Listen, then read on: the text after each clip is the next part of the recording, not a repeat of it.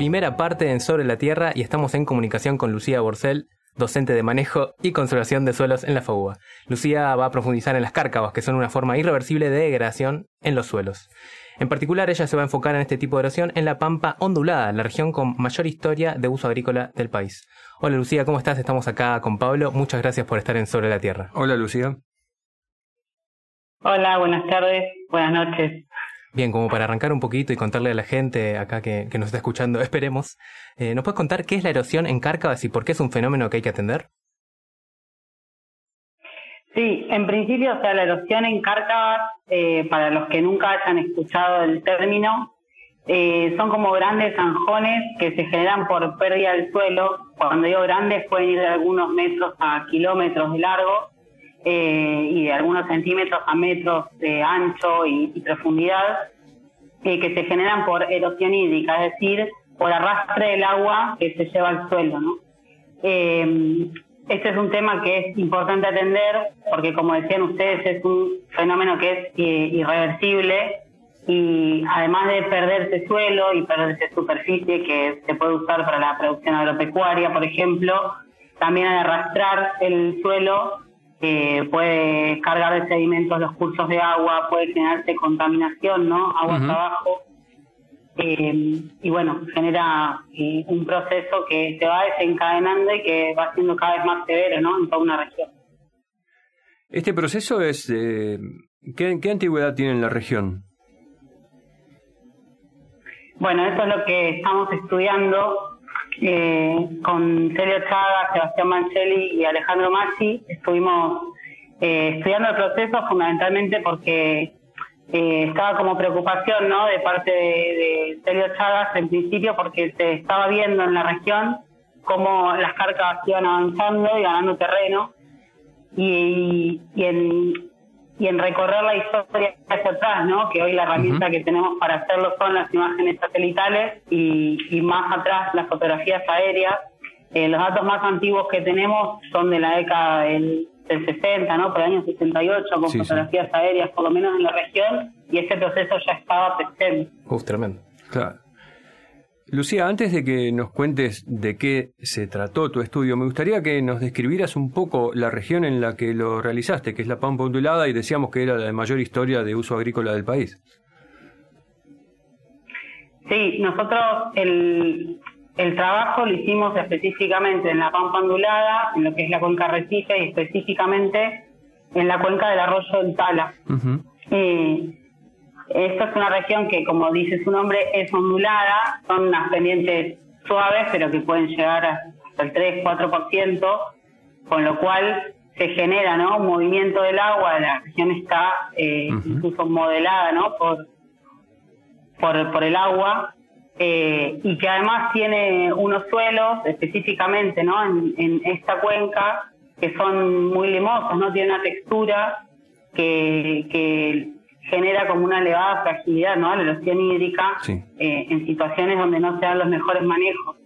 Eh, y bueno, por otra parte, ¿no? En esto que, comentaba de poder estudiar la historia de la región, eh, es como ustedes decían, ¿no? Una historia de, de, uso agrícola muy, muy intensiva que décadas atrás se hacía, digamos, con, con labranzas convencionales, por lo cual eh, ha tenido durante muchas décadas sus suelos desnudos con laboreos constantes con esta textura, ¿no? Que digo que, tiene una elevada fragilidad de estos suelos y bueno, se fue generando una situación de eh, propicia, digamos, para la erosión hídrica. Entonces, ¿nos contarías el objetivo del estudio, que un poco lo podemos deducir de lo que ya contaste, ¿no? Sí, en, principio, o sea, es eh, poder definir, en primer lugar, el estudio era definir qué tan grave es la situación de la erosión en cárcavas en la región, porque al momento esto no estaba cuantificado y para nosotros era un, problema atender por lo que estábamos viendo, ¿no?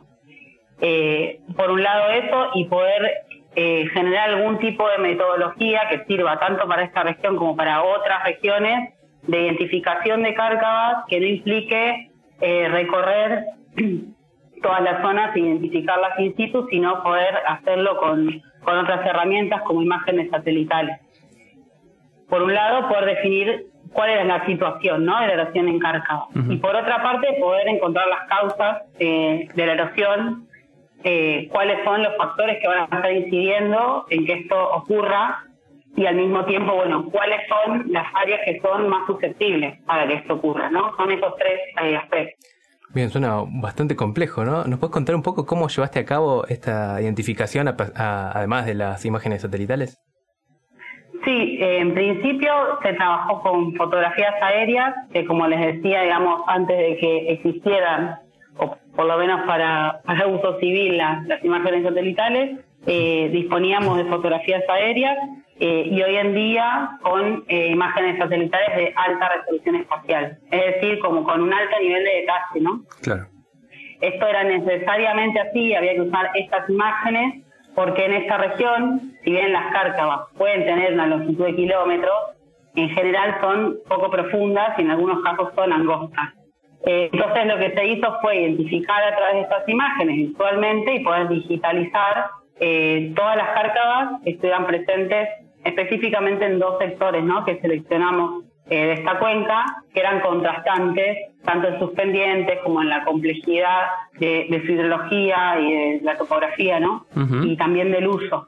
Entonces, en base a la identificación a través de las imágenes, se hizo un relevamiento a campo, se tomaron más o menos aproximadamente el 5% de todas las que, que se habían podido identificar para eh, determinar en campo si efectivamente eso que habíamos identificado eran cárcavas, cuál era su morfometría, sus dimensiones y la actividad ¿no? que, que tenían estas cárcavas. A partir de, de este relevamiento, eh, lo que pudimos definir fue que este, esta metodología para identificar cárcavas, eh, en este caso en particular, no tuvo una eficiencia del 85%, entonces veíamos que era posible eh, poder mapear las cárcavas en distintas regiones a través de esta metodología. Lucía, ¿cómo se ve una cárcava en la imagen satelital? ¿Qué es como, como un arroyo, como un río, como qué es lo que se ve? Sí, es similar. Eh, lo que tiene en principio es que en este caso, ¿no? Es una región de, uso agrícola y, agropecuario también, eh, eh, contrasta, digamos, con el diseño de lotes, ¿no? Que, se puede observar en, en la región, específicamente por ahí en un río o un arroyo, se ve mucho más el diseño del paisaje eh, en función de, que ese curso de agua es persistente y todo, todo lo que el diseño del paisaje, si se quiere, la utilización humana, está organizada en función de eso. En este caso, la cárcava se ve irrumpiendo en, en, el diseño preestablecido. Eh, en general se ve como una erosión lineal, eh, compleja, digamos, no es una línea recta y además va siguiendo el, cuando uno lo puede ver ¿no? en el tiempo, eh, va siguiendo el curso de las pendientes eh, hacia arriba y en general se da como una red compleja, ¿no? que las cárcavas se van conectando y ramificando.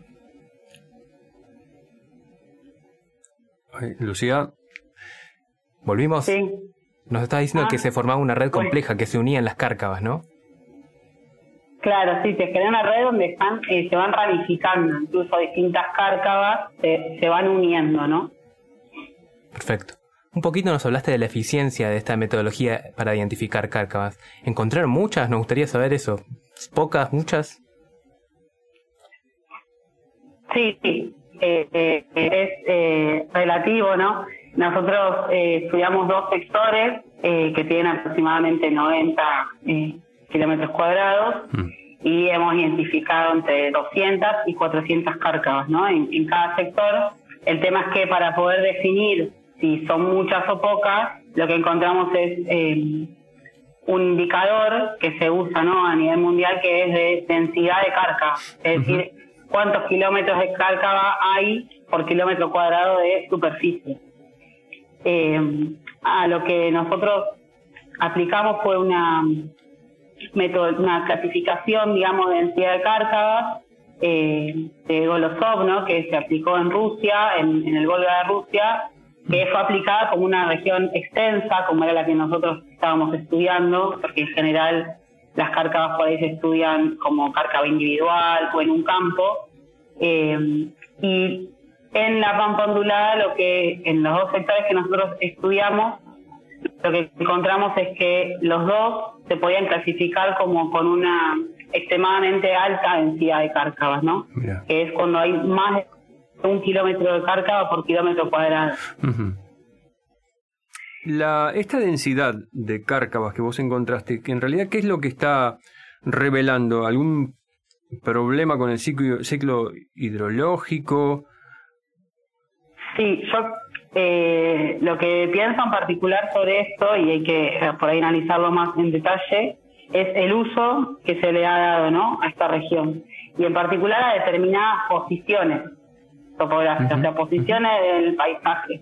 Em, como mencionaba antes, el, el, el uso agrícola fue muy intenso, nosotros lo que lo que pudimos observar también fue como un proceso de transformación del uso del suelo, transformación de, pastizales naturales, de áreas dedicadas a la ganadería, a la agricultura, que se dio eh, muy rápidamente y que hasta el 2006 fue ininterrumpido, ¿no? Y a partir de, del 2006 empezamos a ver cómo había una especie de vuelta a la ganadería, le llamamos, que creemos que puede tener que ver con los signos de degradación ¿no? que presentaron los suelos que no, que no están en condiciones de, de ser utilizados de esta manera, ¿no? Con, que después también tiene que ver con cómo se le dio el manejo, las, las siembras a favor de la pendiente, el, la escasa intensificación de las rotaciones, ¿no?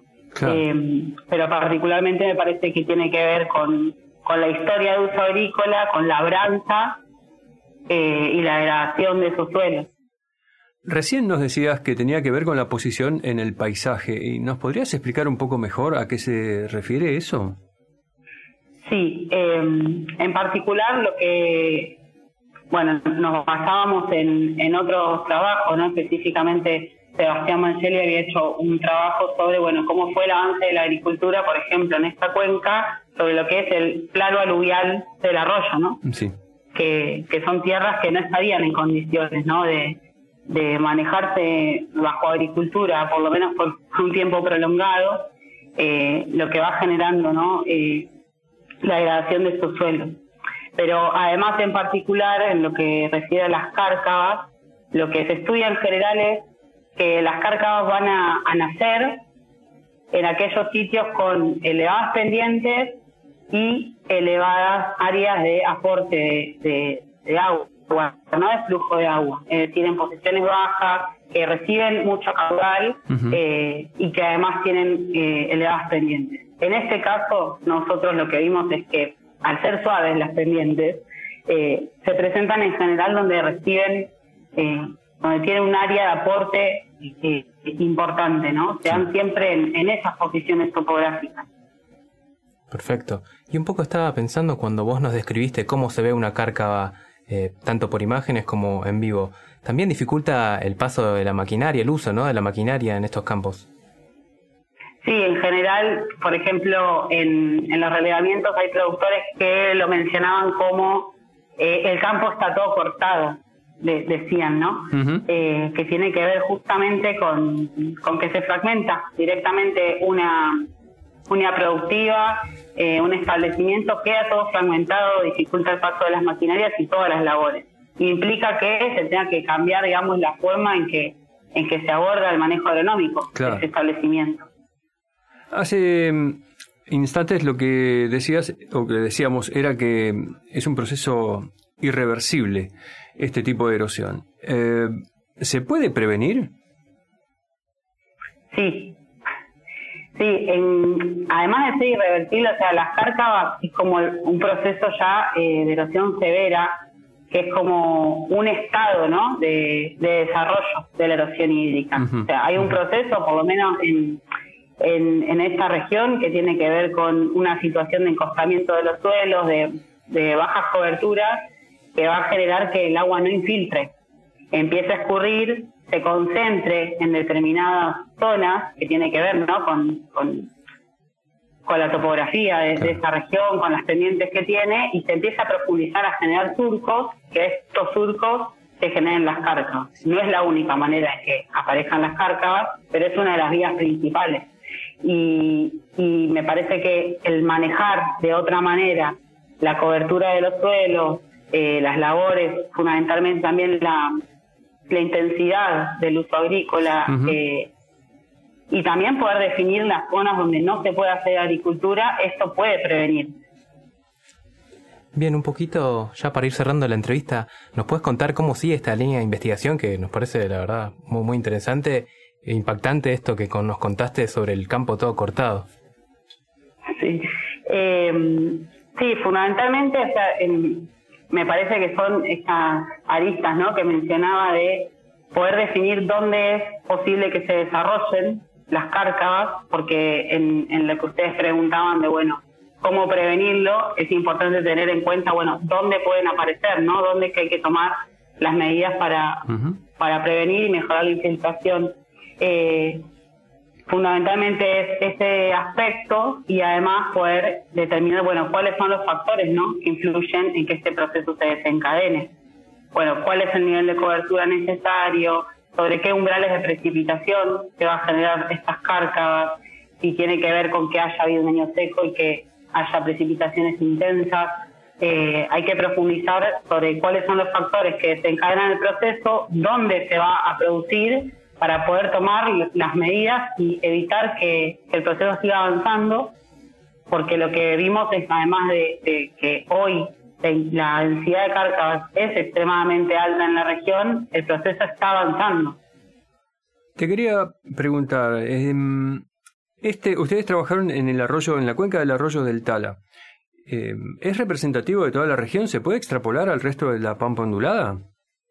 Sí, sí, porque además eh, esta cuenca, como decía, o sea, tiene eh, uso agrícola, tiene uso ganadero, tiene una historia de uso agrícola antigua y específicamente los dos sectores que nosotros analizamos son contrastantes ¿no? en sus pendientes eh, y en la morfometría que tienen.